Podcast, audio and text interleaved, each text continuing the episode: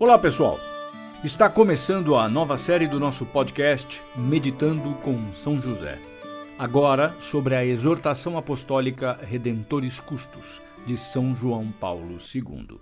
Ela nos convida a refletir sobre a figura e a missão de São José na vida de Cristo e da Igreja. Escute até o final e aproveite para pedir a intercessão de São José em alguma intenção ou pedido especial que você tenha. Espero que vocês aproveitem bastante a leitura. Um abração e fiquem com Deus. Exortação Apostólica Redemptores Custos, do Sumo Pontífice João Paulo II, sobre a figura e a missão de São José na vida de Cristo e da Igreja. Aos bispos, aos sacerdotes e diáconos, aos religiosos e religiosas e a todos os fiéis da Igreja Católica. Chamado a proteger o Redentor, José fez como lhe ordenara o anjo do Senhor e recebeu a sua esposa. Inspirando-se no Evangelho, os padres da Igreja, desde os primeiros séculos, puseram em relevo que São José, assim como cuidou com amor de Maria e se dedicou com empenho jubiloso à educação de Jesus Cristo, assim também guarda e protege o seu corpo místico, a Igreja, da qual a Virgem Santíssima é figura modelo. No centenário da publicação da carta encíclica Quamcam Pluris do Papa Leão XIII e na esteira da plurissecular veneração para com São José, desejo apresentar à vossa consideração, amados irmãos e irmãs, algumas reflexões sobre aquele a quem Deus confiou a guarda dos seus tesouros mais preciosos. É para mim uma alegria cumprir este dever pastoral no intuito de que cresça em todos a devoção ao patrono da Igreja Universal e o amor ao Redentor que ele serviu de maneira exemplar. Desta forma, todo o povo cristão não só recorrerá a São José com maior fervor e invocará confiadamente o seu patrocínio, mas também terá sempre diante dos olhos o seu modo humilde e amadurecido de servir e de participar na economia da salvação. Tenho para mim, efetivamente, que o fato de se considerar novamente a participação do esposo de Maria no mistério divino permitirá à Igreja, na sua caminhada para o futuro, juntamente com toda a humanidade, reencontrar continuamente a própria identidade no âmbito desse desígnio redentor que tem o seu fundamento no mistério da encarnação. Foi precisamente nesse mistério que José de Nazaré participou como nenhuma outra pessoa humana, à exceção de Maria, a mãe do Verbo encarnado. Ele participou em tal mistério simultaneamente com Maria, envolvido na realidade do mesmo evento salvífico, e foi depositário do mesmo amor, em virtude do qual o Eterno Pai nos predestinou a sermos adotados como filhos, por intermédio de Jesus Cristo. O contexto evangélico. O matrimônio com Maria. José, filho de Davi, não temas receber contigo Maria, tua esposa, pois o que nela se gerou é obra do Espírito Santo. Ela dará à luz um filho, a quem porás o nome de Jesus, porque ele salvará o seu povo dos seus pecados. Nessas palavras está contido o núcleo central da verdade bíblica sobre São José é o momento da sua existência ao qual se referem em particular os padres da Igreja.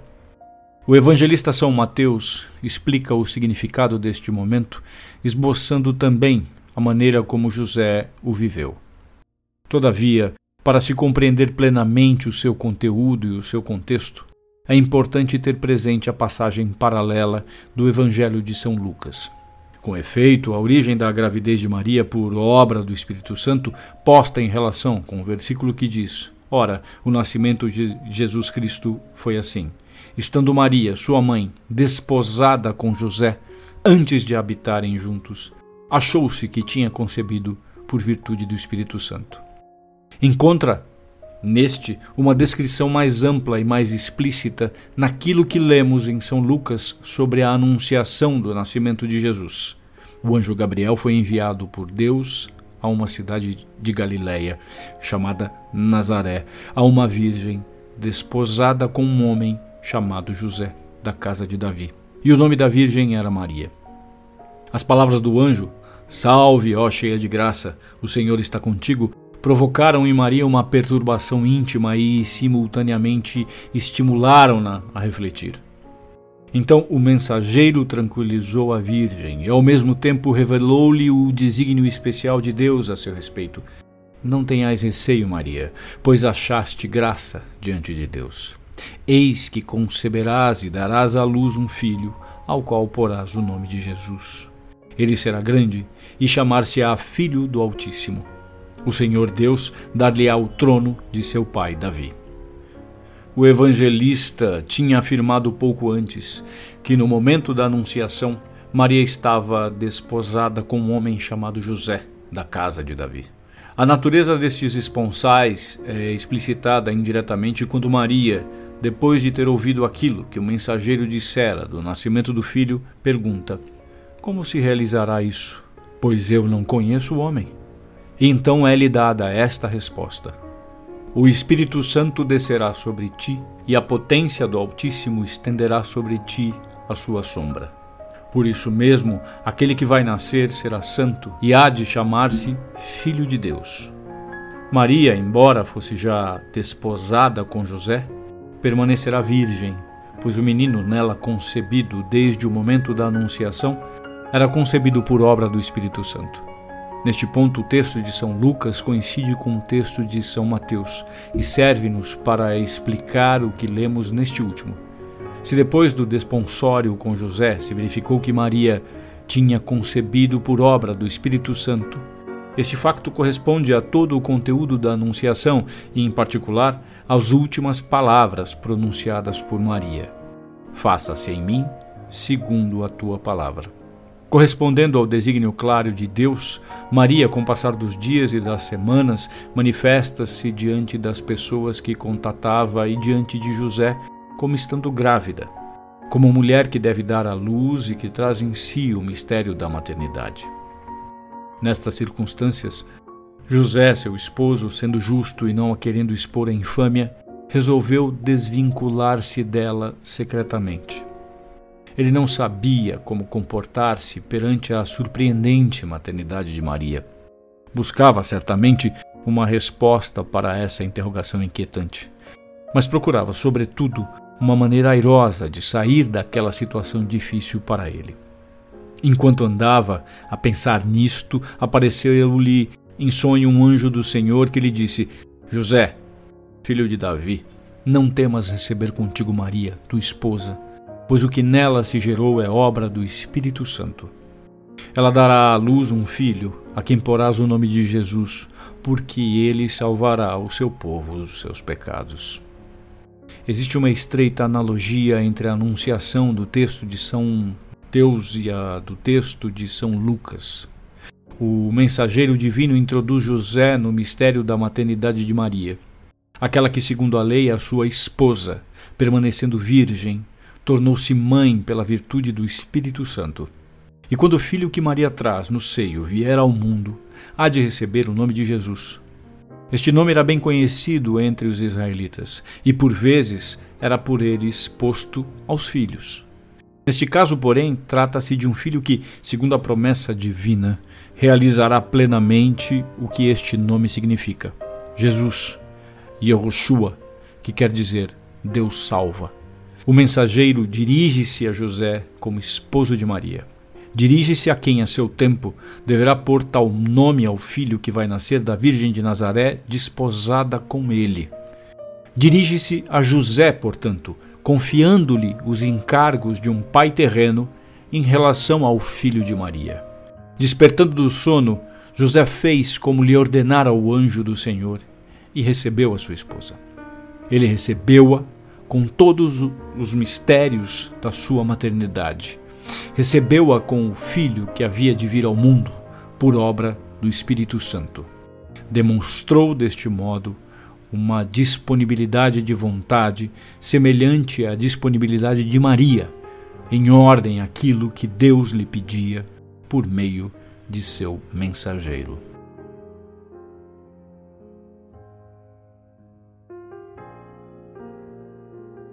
Agora rezemos as ladainhas de São José, para que Ele nos ajude a interiorizar as palavras escutadas e para alcançar alguma graça especial. Senhor, tem de piedade de nós. Jesus Cristo, tem de piedade de nós. Senhor, tem de piedade de nós. Jesus Cristo, ouvi-nos. Jesus Cristo, atendei-nos. Deus, Pai dos céus, tem de piedade de nós. Deus Filho, Redentor do mundo, tem de piedade de nós. Deus Espírito Santo, tem de piedade de nós. Santíssima Trindade, que sois um só Deus, tem de piedade de nós. Santa Maria, rogai por nós. São José, rogai por nós. Ilustre Filho de Davi, rogai por nós. Luz dos patriarcas, rogai por nós. Esposo da Mãe de Deus, rogai por nós. Casto guarda da Virgem, rogai por nós. Sustentador do Filho de Deus, rogai por nós. Zeloso defensor de Jesus Cristo, rogai por nós. Chefe da Sagrada Família, rogai por nós. José Justíssimo, rogai por nós. José Castíssimo, rogai por nós. José Prudentíssimo, rogai por nós. José Fortíssimo, rogai por nós. José Obedientíssimo, rogai por nós. José Fidelíssimo, rogai por nós. Espelho de paciência, rogai por nós. Amante da pobreza, rogai por nós. Modelo dos trabalhadores, rogai por nós. Honra da vida de família, rogai por nós. Guarda das virgens, rogai por nós. Sustentáculo das famílias, rogai por nós. Alívio dos miseráveis, rogai por nós. Esperança dos doentes, rogai por nós. Patrono dos moribundos, rogai por nós. Terror dos demônios, rogai por nós. Protetor da Santa Igreja, rogai por nós. Cordeiro de Deus, que tirais o pecado do mundo, perdoai-nos, Senhor. Cordeiro de Deus, que tirais os pecados do mundo, ouvi-nos, Senhor. Cordeiro de Deus, que tirais os pecados do mundo, tende piedade de nós. Ele constituiu-o senhor de sua casa e fê-lo príncipe de todos os seus bens. Oremos.